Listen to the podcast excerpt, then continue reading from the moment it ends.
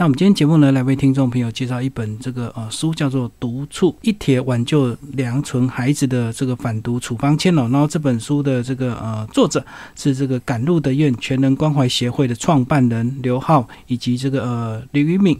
然后这本书呢是十字星球出版。那我们今天非常高兴邀请到呃这书中呢呃等于是也是这个赶路的院这个全能关怀协会的一个反毒专员哦，呃来跟我们聊这本书。然后他叫阿贤，Hello，阿贤你好。Hello，各位听众朋友，大家好，吉明哥你好。嗯，那阿贤，你进入协会多久？哦，我来这个协会大概有八年的时间。嗯哼，那从呃我三十呃三十二岁的时候来到协会，现在已经四十岁了。是是是，一开始先帮我们把协会稍微介绍一下。呃，我们这个协会哈是一个以基督信仰的团体，那是我们牧师跟师母，也就是刚刚我们这本书的作者刘浩跟林玉敏，嗯，他们两夫妻呢，在十六年前，因为同时面对到人生最大的困境，就是他们所做的生意失败、经商失败、破产，然后在信仰崩盘。然后两个人婚姻状况又出现很大的问题的时候，他们选择的等于像是逃离一样，他们选择搬到了我们淡水的山上，也就是我们赶路的宴现在的所在地现址。那到山上之后呢，两夫妻呢只想单纯的就过生活这件事。嗯，那因为没有工作，没有收入。所以他们开始呢，就接受了一些安排，呃，教会弟兄姐妹的帮忙，那就开始接待，透过地检署，然后接待了很多就是从监狱刚出来的受刑人。嗯，那这个时候呢，他们就开始做类似像中途之家这样的概念，接待了这一些需要被帮助的朋友。那一段时间久了之后呢，呃，他们发现，哎，怎么接待的这一些来接受帮助的这些朋友们，他们的刑事案由的背后，其实最大的问题是在于。毒品，嗯，就是因为如此呢，所以他们糊里糊涂的从那时候开始就开始做了戒毒的工作。所以，感路德院全人关怀协会本身就是一个在戒瘾的机构。从那时候开始呢，接待了来自全国各地，呃，包含从监所呃出监，或者是因为吸毒或者是酗酒等成瘾状况，呃，这一些需要被帮忙的家庭，他们把他们这些个案就送到了我们的协会。那一转眼十六年，这十六年当中，呃，我们也搬离了原本的县址，我们当中也开了餐厅，然后跟我们呃国家的公共部门合作，我们也开办了社会企业。那到现在呢，我们还多了一个项目，就是我们也在做学校的反毒宣导的活动。嗯，还有呢，最近我们积极在另外一个开辟另外一个有关于我们协会服务的方案，就是在关怀。二手毒小孩的专案，那这一切呢，大概就是这十六年来我们协会所在经历、所在做的事物。好，那刚刚阿贤已经稍微把协会十六年的这个呃整个历程稍微介绍一下。呃，可是，在十六年前一开始接纳这些呃小孩的时候，社区这个邻里不会反弹吗？有好大的反弹哦。其实呃，我很佩服我们的牧师师母，就是他怎么跟邻里沟通啊？没有办法沟通哎，我记得我刚到我们协会原本的旧址的时候，我们那个邻里就是因为它是在偏偏僻的山区啦，但是但是还是有邻居，对，但是邻居看到我们这一些，他们会直接就直接称呼我们根生人，嗯，就有时候我们会有跑步啦，有运动啦，在那个社区出现的时候，哇，他都会用指责或者是用那种比较瞧不起的眼光这样看我们，但是我觉得。嗯，经过时间一久，因为有几次呢，为什么会让社区改观？就是我们来这里见你的朋友们呢，其实每一个人其实都是还蛮善良的。嗯，呃，比如说在社区有小偷出现，哦，有一次我记得十几个人为了追一个在社区偷人家那个金炉 的小偷，哇，大家把那小偷抓住，然后报警。然后台风天的时候啊，社区的那一些邻居们的那个停车棚，嗯，被风吹了倒了。哎，一个人没有办法搬，然后我们就全体一起去帮忙。久而久之，我就开始发现，然后下午的时候呢，我就很呃记得印象很深，就是那个常叫我们根生人的那个邻居啊，就下午时候他端了两大桶的豆花。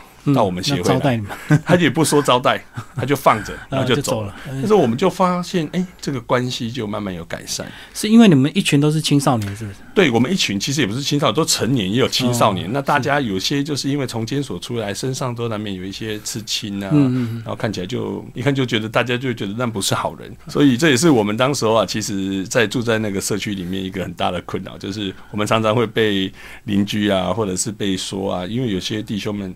呃，明明不是他做的，他看到地上有垃圾，他也会说啊，都是你们这些人乱丢，嗯，如此啊，诸如此类的事情蛮多的。嗯，可是你们到那边一一开始都不是自愿的，对不对？呃，对。呃，因为会不会有一些逃跑的问题，或者是怎么？这个是逃跑是时常发生的事情。呃，就是感动人员现在现在我们呃一开始的时候，其实到现在为止，我们接待了快将近五百多位的朋友。嗯，那刚刚有一千多位来接受我的面谈嘛，哈。那其实五百多位进来，大概三分之一没有多久就会逃跑。嗯，那逃跑其实感动人员没有铁门，对，它不是一个监狱。它是一个单纯为这些需要被帮助的人所开辟的家，所以我们没有什么的关门的限制。所以很多人逃跑都是夜间逃跑啦，或者是 趁着大家熟睡的时候啦，就会徒步的方式走。那其实，在对社区来讲，也有造成很大的困扰。嗯，那但是我们牧师跟师母的呃一个出发点，还是相信，只要愿意接受帮助，不管你是不是逃跑。我们这个门都会为他开启，嗯，所以这是我们大概就是这十几年来的惯性。所以跑跑可能又回来，对不对？很多啊，逃跑以后回去被家人又呃骂一骂，然后家人不给回去，他又逼逼着他又嗯一定要再回来。是这个样，这种状况时常出现啊，时常发生啊。嗯嗯。那我们也大概有建立一套机制的。那现在这近几年，其实我发我们发现，其实逃跑的比例变少了。嗯。因为我们的一些戒瘾的步骤，还有一些帮助这些人要脱瘾的这些，它等于是一个新的生活习惯。呃，我们牧师所说的就是来戒毒跟戒酒，或者是戒任何的瘾，他都应该保持一个心态，叫做快乐。嗯。呃，就是你会开开心心的愿意接受帮助。而不是用强迫式的方式。如果用强迫式的方式的话，那你可能会受不了。可是你知道，我们山上现在的课程非常的多元，嗯嗯，包含的有心理医师啊、智商师啊，就为了转移转移他们的一些对对。然后我们也有假日看电影，然后我们的中午，我们的牧师特别建议又找了营养师来设计菜单，嗯，然后要让大家吃的均衡有营养。他他跟我说过，以前我们不要让来戒瘾的人哈有缺乏的感觉。如果你让他有缺乏的感觉，他在这里的戒瘾就不会成功。嗯，导致我们现在我们的室内装修还请了设计师来设计。一下后来后来就就这张新的就更大了吗？对，现在目前我们山上的收收容的床位有十五床，嗯，啊，包含了三位的管理同工。所以大概有有一个编制，大概十几人这样的编制，男生女生都有吗？呃，我们只接待男性。嗯，对，我们感度点呃只接待男性的需要被帮助的朋友，因为目前的规模跟人力的配置的限制之下，还没有办法跨越到帮助女性的这一块。然后到多久你们才会评估说他可以离开，或者是怎么样？呃，原则上，当这一个需要被帮助的成瘾者来到我们这里，接过了我们第一阶段的一个面谈之后呢，我们跟呃戒瘾者所约定并且要实施的课程为一年。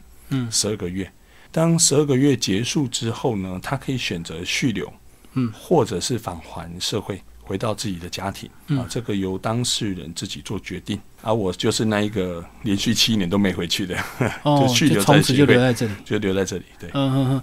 可是这一年，这个除了要去帮他们戒除一些瘾，还是要提升他们的一些技能，对不对？是，才能够让他们在解除这些不管是毒瘾或药瘾，能够回到社会。是。那你们安排哪一些这个实际的技能？呃，跟吉敏哥报告就是说，哈，其实基本上一开始我们都有这样的想法，就是帮助这一些人在我们这里戒瘾的过程当中有获得一技之长。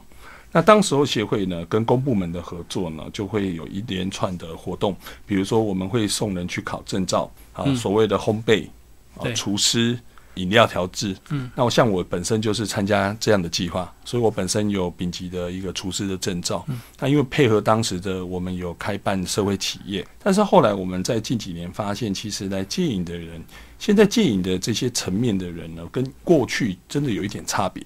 过去来戒瘾的大概有一半以上都是从监所被服完刑以后出来，他可能需要有一技之长的培养。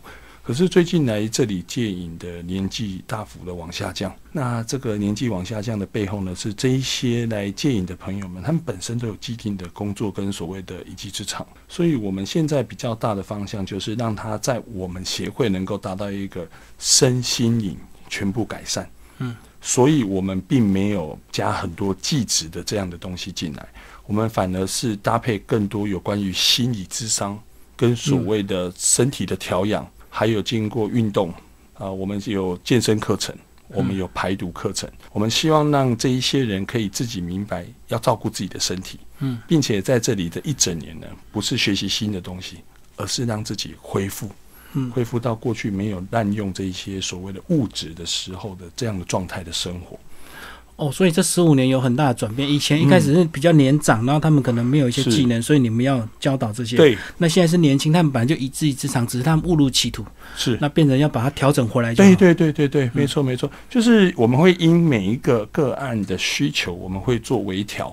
比如说最近我们有送我们在这里，呃，就像您说的刚刚所问的，他们有一技之长。嗯，那我们就启发他，我们希望他去完成他的国中学历。对，让他待待满一年之后，我们就鼓励他去读书。那比如说有一些他是有学历之后，但是他没有一技之长，像最近有一个来这里戒酒的，他没有一技之长，但是我们就请他去了解自己，启发他自己内心。他就说他想去学那个开公车，嗯，我们就把他送去考驾照。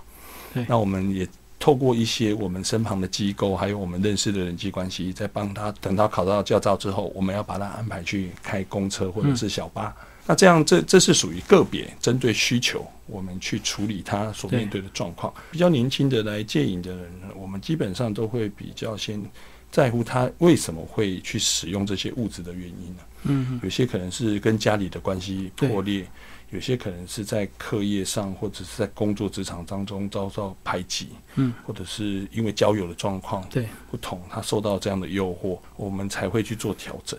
阿贤，你个人也是这个八年前进来协会，对不对？先讲你个人的故事好了。好，我其实我我出生在高雄的一个乡下啦。我其实我小时候就我住在高雄的燕巢，那那个地方大概最有名的，大家知道就是卖芭辣啦，卖枣子啊，燕巢最有名的农产品了哦。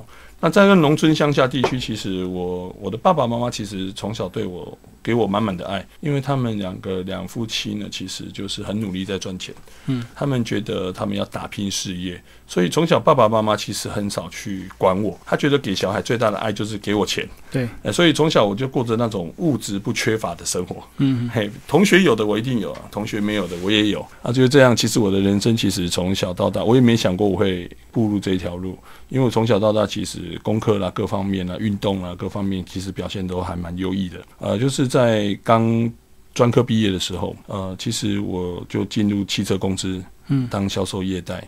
那进去的时候，其实也很，我觉得也很幸运。在二十六岁的时候，我进去汽车公司不到一年，我就拿到全国前一百名的机油业代。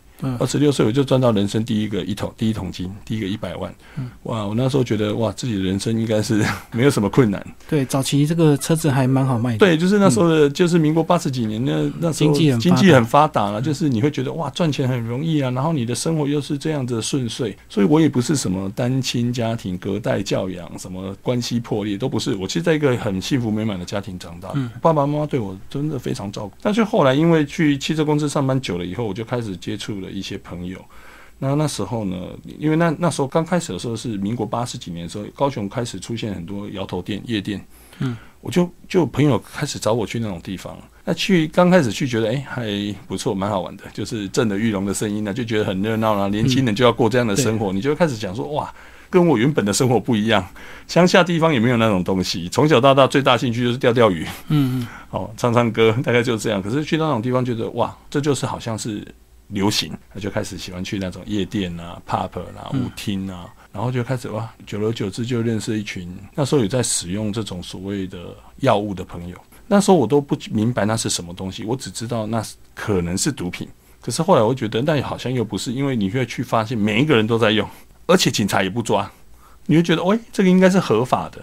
所以那时候就在这种好奇啦跟同才压力底下，我就开始接触了所谓的 K 他命跟摇头丸。啊，就开始迷上了，因为使用 K 他命加摇头丸这种混合式的这种快感，幻觉式的这种快感。那从那一刻开始，我人生就开始出现很大的转变了。从那一刻开始，我颠覆了我过去对于啊吸毒这件事情的看法。其实我个人从小是很讨厌吸毒的，嗯，因为过去我们台湾啊，在民国八十七七呃七十年底八十年初的时候，其实最流行的毒品是安非他命。那时候我记得我们很多的学生啊，因为那时候安甲基安非他命被列为二级的时候啊，那时候很多学生就被被抓去验尿。嗯，那时候我记得永远就记得说那时候的我们的反毒宣导就告诉我们说，有人会在那个电动玩具店的那个冷气出风口，对，吹那个安非他命的烟，然后让你吸食，精神很亢奋。就会亢奋，然后你就可以打整晚，然后我打通宵，然后所以学校都把我们这些小朋友都全部抓去验尿、验头发。那那时候我就觉得哇，那所以从小到大，我们觉得吸毒是不对的事情，我们就也接受这样的教育。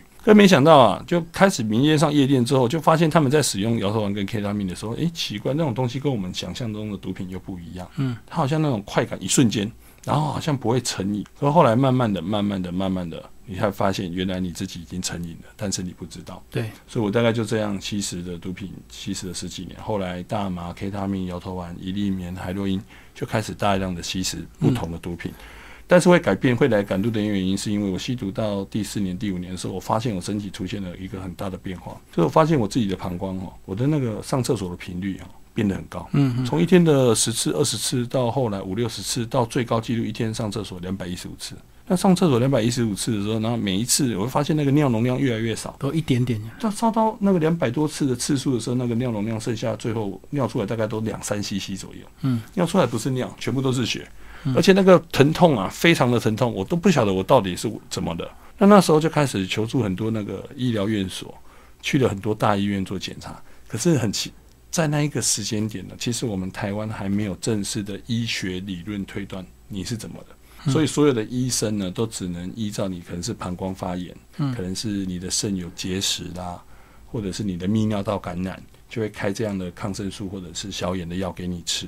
可是最后呢，经过这几年医学真正的提出报告了之后，我才发现我是向他们提出报告那一种，就是得了间质性膀胱炎，是一种长期使用 K 他命导致膀胱黏膜纤维化的萎缩。所以这种病呢，其实在目前的医学理论里面，它是会让你的膀胱萎缩以后不会再恢复。嗯，所以那时候我才吓了一大跳。有一次我去做核磁共振的时候，才发现从那个显影剂里面发现，医生就叫我去看那个图片。我就发现我的膀胱哈缩小到只剩下两个那个乒乓球的大小，嗯嗯，大概就这么大。那医生很惊讶，就说你为什么膀胱会比一般人还小那么多？后来我只好跟医生说，因为我使用了黑他命。那这时候已经来不及了，这时候医生已经已经告诉我说，你这个膀胱永远都不会恢复。所以那时候每天呢就开了很大量的这种所谓的止痛啊、消炎啊、抗生素给我吃。所以那时候你知道吗？为了一天上厕所两百多次，然后。每次上厕所不到三 CC，那种生活我不晓得该怎么过。有一大段的时间，我觉得我很痛苦，我不晓得该怎么办。后来我就不找医生了，我就开始去找药头了。我觉得药头才能解决我的问题啊。嗯，我就开始尝试更多毒品了。药头就叫我吸食安非他命啊，吸更多才好，然后才不会痛啊什么的。哇，我就相信了，我就吸安非他命加 K 他命，反正就混合交杂使用毒品，导致那短短的半年呢，我身体暴瘦。我瘦到大概只有四五十公斤左右，然后那个整个道德观感就不见了，就开始偷啦、抢啦、拐啊、骗啊。那当中也因为吸毒案被抓嘛，所以也进去监所服刑嘛。那出监所之后呢，其实家人为了帮我呢，就把我送到那个私立的疗养院所。嗯嗯，在那里大概住了一年，没没想到那一年呢，我搞了很多花样啊，也叫那个贩毒的人送毒品到 疗养院所来啊，然后。反正后来我妈妈放弃了。他那个疗养院的目的是乐界吗？还是就关起来？叫关起来，就是单纯的一种私立的疗养院，就把你关起来。嗯嗯。那因为里面还是有很多疏于被管理的一个地方嘛，所以你就想尽很多的方法。后来啊，其实那时候那段时间，其实我已经完全自我放弃自己了。我觉得我只要有毒品就好。嗯。我不需要什么，我觉得我也不需要爸爸妈妈，我需不需要朋友，不需要家人。所以在那时候啊，呃，从那个疗养院所出来之后啊，我妈妈就。真的是对我放弃，她就说：“好吧，那如果这样子，你每天在家里就好，你也不要做工作，你每天都在房间，反正你也包着尿布，你也不晓得怎么办。”嗯嗯。没想到，就趁着有一天爸妈不在，就真的也是开着车，然后出去找毒品、买毒品，然后在车上吸毒过量了，然后结果在开车回家当中，我就发发生了一个很严重的车祸。嗯。那车祸改变了我的一生了，我被夹在那个扭曲变形的车体里面，被拖出来的时候，其实我身上多处骨折了。嗯，后来在医院醒过来的时候，呃，就听到医生要为我截肢嘛，爸爸妈妈就哭泣嘛。那时候其实我全身被插管，我以为我会死，结果没有死。就后来经过四次的重建手术之后，医生只告诉我说，我这一辈子可能要坐轮椅，要不然就拿拐杖。后来我被又被送到私立疗养院所，在另外一间疗养院所又有又开始长慢慢长啊，就经过大概一年多吧，复健啊生活。有一天早上哦，我每天都很后悔，每天都很痛苦。有一天早上哦，我忘记自己车车祸，因为那时候膀胱还是频尿，所以突然间跳下床要去上厕所的时候，发现哎，我的脚怎么有感觉？嗯嗯，哎，好像可以站呢。哇，我我那一刻哈，那个眼泪就从眼眶里就流出来。是，嗯，我搞我搞地工哈，我一定要珍惜这个机会，我要重新再来。那是我心里下的一个决定。我说我要接受帮助，嗯，所以透过我的阿姨去寻找有关于赶这些相关的戒毒单位，找到了赶路的宴。从那一刻我就到了台北赶路的宴，嗯，一直到现在，嗯，那我想这是一个经过。那从一个吸毒者后来变成呃从戒毒者，然后就到现在是一个反毒的啊讲师。我觉得这是我在信仰当中神的安排。所以当你到赶路的宴，你那时候其实就是真心要接受帮忙的，所以你就完全配合他们的一些。不管是疗程或课程这样其实我讲真话，一开始进来的时候，过门要两个小时，我就想回家了，我就要放放弃了。嗯，这其实刚开始我们的戒瘾，其实它为了让你的身体可以调理回到原本的状况，它就是要让你准时的作息。你想一下，我们这十几年的生活，没有那种准时的作息，你突然间接受这种生活，就像在当当兵一样嘛。是，因为觉得好不习惯，而且我们有管制啊，呃，有通讯的管制。有金钱的管制，有外出的管制，你会觉得哇，为什么从一个很自由的一个世界进入到一个好像什么事情都要跟人家报备的世界，你就会觉得很不舒服。嗯，那后来就慢慢的，哎，你就可以发现，哎，为什么这一群这里有一群人，他可以过这样的生活？那时候我就会看，哎，怎么这一个人他也是吸毒十几年，可是他可以在这里过得这么开心？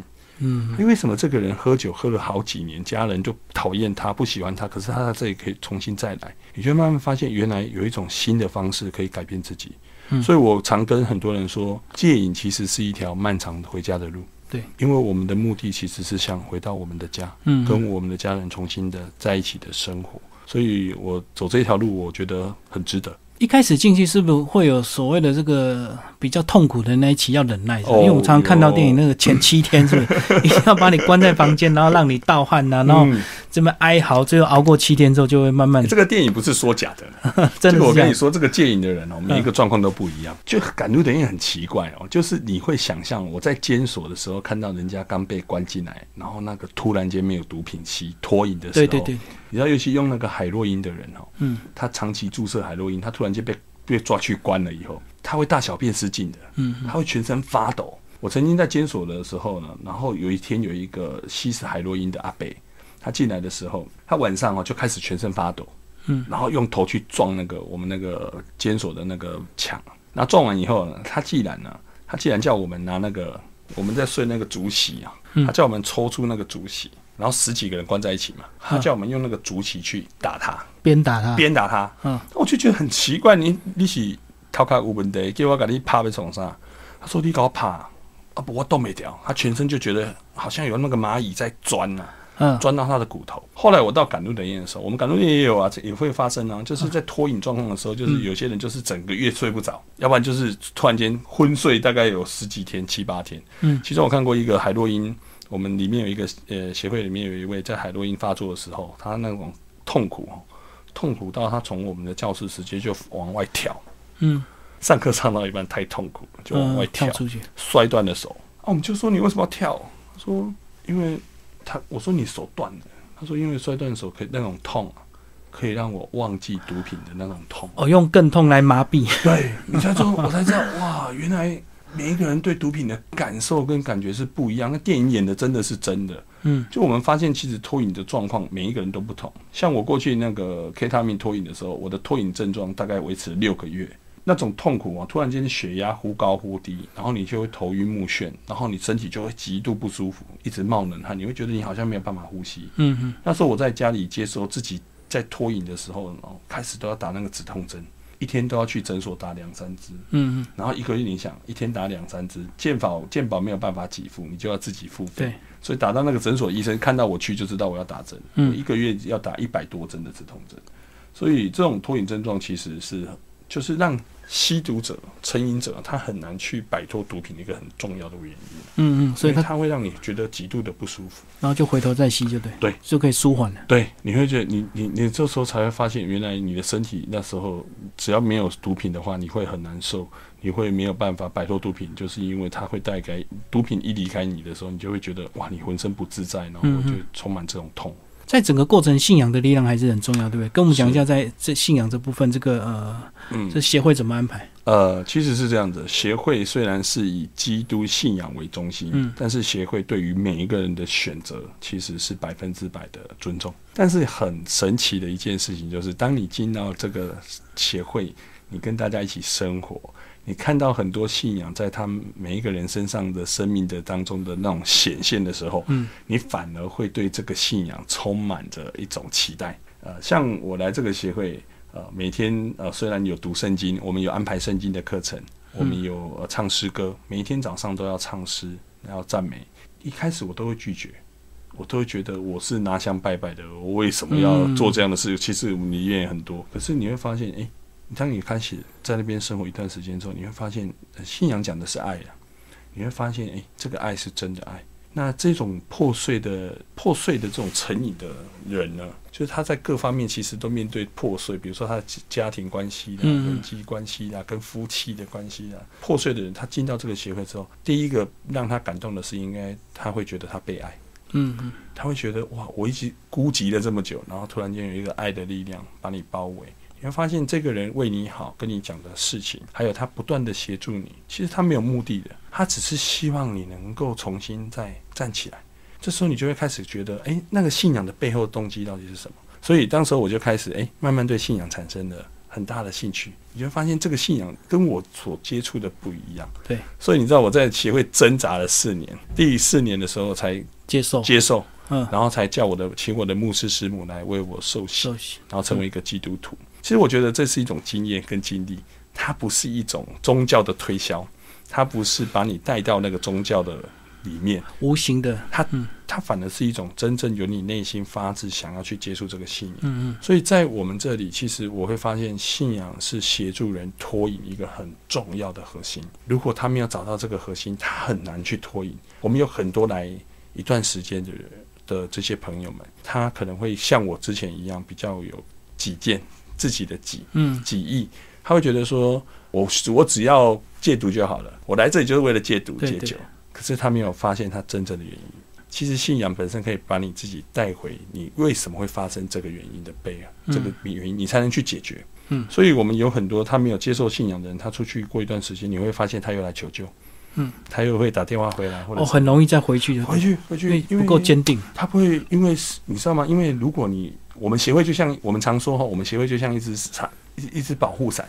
如果我们在这个伞下哈，它可以过得生活的很安全。可是当你走出这个保护伞之后啊，外面的世界是如此的很多诱人的原因。嗯，他可能会遇到挫折，他可能会遇到朋友，他可能会遇到很多吸引他的其他原因，他又会走回头路。嗯，所以我们当然是我们的约当然是期待以一个一个过程是以一年，但是一年真的能解决我们的问题吗？我觉得不一定，对，针对每个人都不同。嗯，但是如果用信仰介入的话，他会越来越慢慢的了解，他需要的是时间。嗯嗯所以常会跟我们里面的人说，呃，你不要被时间框限住，你应该是找到自己会发生这个原因，去解决那个原因。嗯。那后来阿贤，你为什么会决定留下来？呃，是这样子。第三年、第四年的时候，其实因为你本身有吸毒的这些背景，有很多这样的经验。因为过去我曾经贩毒过，嗯那那时候牧师就跟我提说，你要不要去做做校园贩毒，去跟小朋友讲讲你过去怎么做，你怎么吸毒，然后你怎么包尿布啦，然后你怎么贩毒，你为什么会贩毒给学生，你的用意是什么？我就发现，诶，我去学校讲这一些的时候啊，诶，小朋友很专心在听，然后我就发现，诶，他们这些。小朋友的脸啊，出现，比如说我跟他们互动的时候，在跟他们讲这些反毒讯息的时候，他们会给我回应。嗯嗯而且这个回应是很正面的。我每天就会发现我的人生的价值观改变，嗯，我就发现，哎、好像我有那一个，我过去是很看不起我自己的，因为我把整个家庭搞得关系都破裂了，呃，整个家庭被外界这样嘲讽，我觉得我是一个没有用的人，嗯。可是慢慢接触反毒宣导之后，我发现，哎、原来帮助人可以找到自己的价值。找到成就跟快乐。嗯，对，刚开始我觉得是成就快乐，后来我发现那个不是成就跟快乐，我就发现原来这是你的使命。嗯嗯啊、你应该有这样的责任。对，所以这几年开始呢，我就在协会负责专职做反毒宣导的这个工作。嗯那我们协会也有从以色列引进一个三 D 的反毒电影车，嗯这是一个行动电影院。那由我来专责带领这一些曾经都是过来背景的朋友们，一起到全台湾的每一个有很多的乡镇、很多的学校去做我们这样的反毒宣导的活动。所以就是车子直接开到各学校就对，是可以看到学校去三 D 电影，然后让学生看看电影。这个电影非常的棒。这个电影呢，从三个部分来告诉我们的小朋友一个很基础的观念，包含毒品使用会伤害自己的大脑，嗯，包含了同才压力的问题，包含了整个毒品的流通。最后再加上我们这些过来人现身说自己的故事，对学生来讲是一个不会想睡觉的反毒的教育的方法。嗯嗯。然后经过主持人的串场跟整个串联，会让这个活动更丰富。而且它重点是这个活动呢，它有一个及时的数据的问答。嗯。每一个小朋友都会拿到一个遥控器，透过这个遥控器，我们可以看到观影前跟观影后的分差。的差异，嗯，那我们就会去知道说这一场反毒宣导到底是不是有效的。所以目前这个数据呢是非常在我们全国应该是算首创。我们可以从我们全国收集的数据发现，哪个地区的小朋友因为接接受了这样的反毒教育知识之后，他的能不能提升他对毒品的这种拒绝的能力？嗯嗯。所以呃这几年我们这个专案做计划已经做了第四年，今年即将迈，明年即将迈上第五年。所以这个就是全台湾一直绕一直跑就对了。对，嗯，对。目前我们展演的学校已经超过了五百间学校。那目前我们实际接触的小朋友跟学生呢，已经有超过十万个。接下来我们来讲一些毒品的现况，好不好？我知道在书里有讲到，其实现在的毒品越来越厉害，都会伪装成类似糖果的样子，对不对？然后吸引你误食，误食之后让你上瘾，这样。哇，你真的基明哥真的是 非常了解哦。嗯。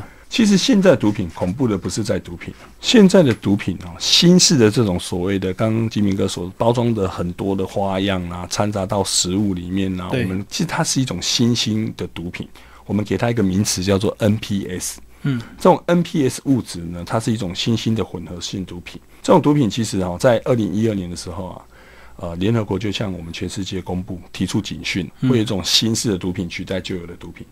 那这种这种混合式毒品呢，坦白说就是化学加工的东西，嗯，它叫做类毒品。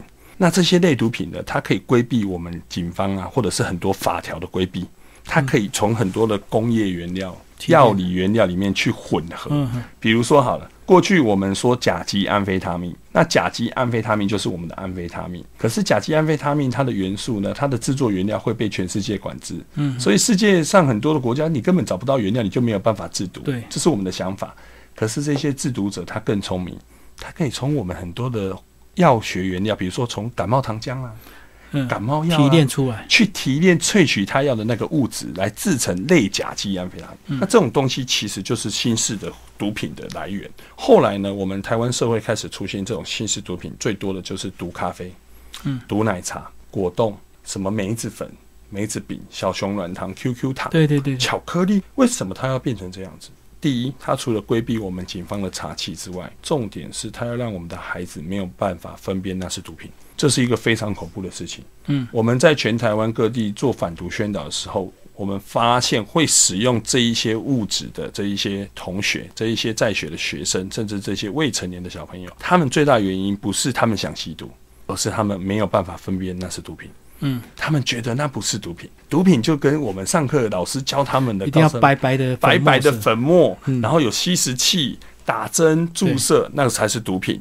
这种新式毒品已经变成是现在时下年轻人哈，他们所所称的助兴药物。嗯，它不算是毒品，他们认为它是一个助兴的药物，有点兴奋剂这样子。对，你知道金明哥，我在中彰头地区啊，在展演的时候，因为中彰头地区它的那个宫庙文化非常的兴盛。嗯，正头，正头啊，很多啊，啊，正头很多啊。有去曾经去过一间国中，那个组长叫我去跟几个小朋友就是聊天，就几个学生。嗯，那。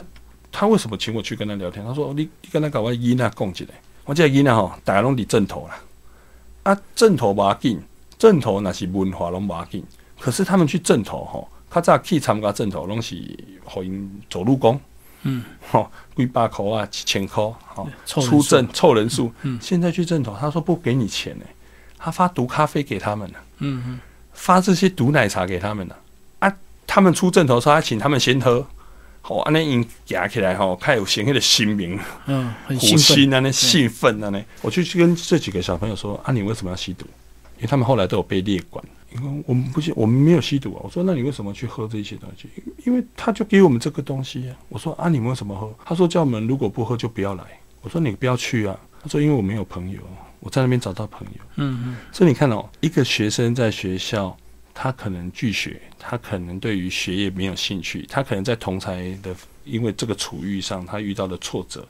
他反而在另外一个地方找到了认同，嗯，可是这个认同却把他推向了另外一个错误的点，嗯，所以目前这样，全国目前各地现在这种使用 NPS 物质新型毒品的人越来越多，嗯，这也是为什么这几年来我们一直在反毒宣导当中要提醒家长、提醒我们的老师、提醒我们的学生，因为学生不知道那是毒品。尤其是很多家长根本不知道那是毒品，嗯，所以产生很多人对毒品的误解。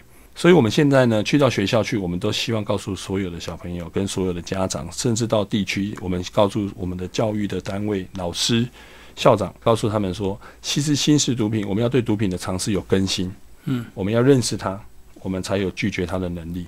最后讲一下这个吸毒到底有哪一些这个一辈子永远的一个后遗症啊？这个永远无法这个让你再恢复到本来的一个身体状况。每一种毒品哦，对人造成的身体影响就不同。嗯，好像我是使用 K 他命，对我使用 K 他命一段时间之后，我的膀胱的受损就是一辈子。嗯嗯，我现在只能靠大量的药物来控制自己的膀胱，所以一定要吃药，一定要吃药，不然就会再缩回去。可是我想跟大家提醒一点，就是当然有些人使用安非他命，他的骨骼就不好。像我们在协会当中很多戒安非他命的伙伴，嗯，他整个牙齿整排都会掉光，他的骨质疏松就非常的严重，因为安非他命是一种酸性的物质，它会让你整排牙齿全部掉光，嗯，然后你的骨骼就常经常酸痛，嗯，然后呢，我们最近发现其实最严重的是 NPS 物质，比如说像笑气啦、毒咖啡、毒奶茶这些，因为最近来戒毒戒这一类的物质的朋友们，我们发现他一个共通处，他的大脑直接受损。嗯，他来到我们协会哦，他吸毒可能不会很久。我们过去这种使用安非他命、K 他命的啦、海洛因的，可能是数十年。对。可是这些最近来戒瘾的这些朋友们，他们使用这种新式的毒品，大概只有半年或三个月，然后脑部就受脑部就受损，来的时候严重哦，严重的痴呆、幻听、幻觉，嗯嗯，甚至有些会流口水、讲话不清不楚。后来我们把这一些个案带到了我们精神科门诊去鉴定的时候，直接就看到从那个 X 光片面就看到那个大脑前额叶全部病变，那个代表什么？他一辈子都都没有办法好，他造成的影响非常的大。嗯，最近有个案例使用那个笑气，笑气不是毒品，在我们国家是管制类的东西，可是却因为年轻人在派对上把笑气装在气球里面去吸取那个笑气，造成你的脑部会有一种麻麻的那种。他会觉得那是快感，其实那不是快感，那是麻醉。吸食过量以后，造成末梢神经烧坏，终身瘫痪。目前全台有三个案例了。嗯嗯，像这样子，毒品对人造成的伤害影响都不同，但是造成的影响确实都是一辈子的影响。所以新兴毒品反而毒害更深，就对，因为它是复合化学的一个对，因为它非常的严重，它会直接的就让你的大脑受损。所以一般使用新兴毒品呢，我们现在判断它都会要需要精神科门诊去戒治，因为有很多人他的大脑受损之后，他那个脑内啡的分泌就不一定，嗯，大脑的分泌多巴胺就会有时候多，有时候少，嗯，所以有时候当它分泌过多的时候，它就会啼笑，他就会一直在那边傻笑，然后就很亢奋。可是那个大脑一受损之后，有时候多巴胺不分泌，他就变得沮丧、嗯，忧郁，他就会开始出现严重的幻听、幻觉。所以他们都必须打那个长效针，对，一个月都要打一次长效针来稳定他们的生活。我们有几个个案呢，已经一年、两年、三年没吸毒了，每个月都要去打长效针。不打的话，随时那个情绪抓狂起来，又开始幻听幻觉。嗯，好，最后阿贤帮我们讲一下这个公部门好不好？这个政府部门的呃，有哪一些政策上是现在已经有一些改变，或者是还需要哪一些是更积极的一个作为？呃，其实这几年我我们在做反毒的时候，我们都希望我们第一个初衷就是要唤醒全民的反毒嗯嗯的意识。这几年，我觉得我们的政府对于毒品在新时代反毒政策的推动之后，不管是从国家的政策面、查缉、卫生、医疗，还有我们的社区，都有一个很大的进步。但尤其是我们现在的呃公部门呢，现在在推广所谓的药引的服务的方案，就是要把我们这个所谓的吸毒的定义变成是一种。这些人是因为需要受到医疗的协助，嗯，他们把吸毒者当成是一个病人这样的观念，嗯，我觉得这是一个好事。就是这些人他其的确是需要受到相当的医疗的对待。哦，以前是把他当做罪犯，我们那现在把他当做病人。我们以前对毒品的定义就是他是罪，对。可是我们现在对使用毒品的这些人，我们把他列为成瘾对象。嗯嗯，就是因为他是有物质的瘾。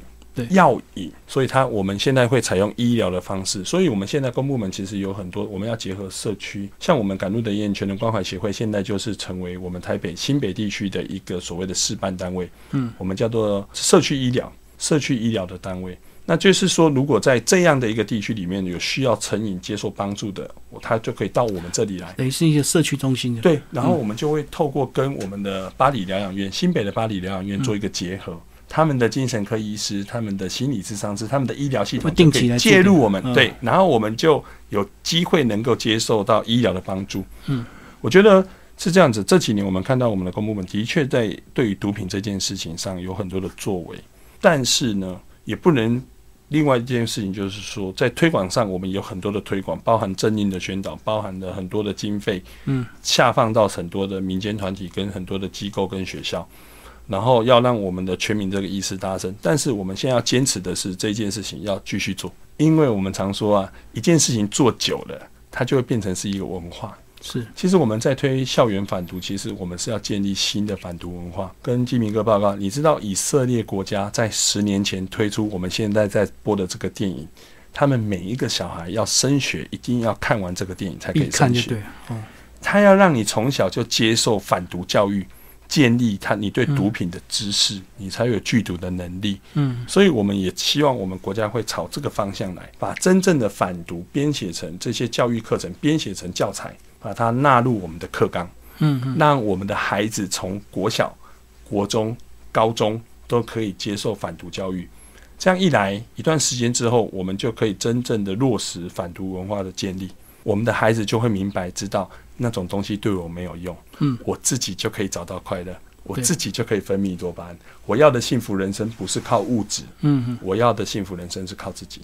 这是我们目前在推动一个非常重要的核心的价值，就是把这些这个反毒相关的知识变成常识了。对，嗯，没错，这个必读必备。当你有这个尝试之后，你就不会被这个吸引，你就不会被这个引诱，你更不会因为这样的同才的一时的压力，或者是遇人不淑，然后你就误陷了那个一辈子的深坑。甚至你看到这个同学拿出这种东西疑似的话，你就要马上通报，对不对？还要有更积极的做。对，前一段时间在台北市有一个两个小朋友，我们看到那个个案通报的时候，我们很开心。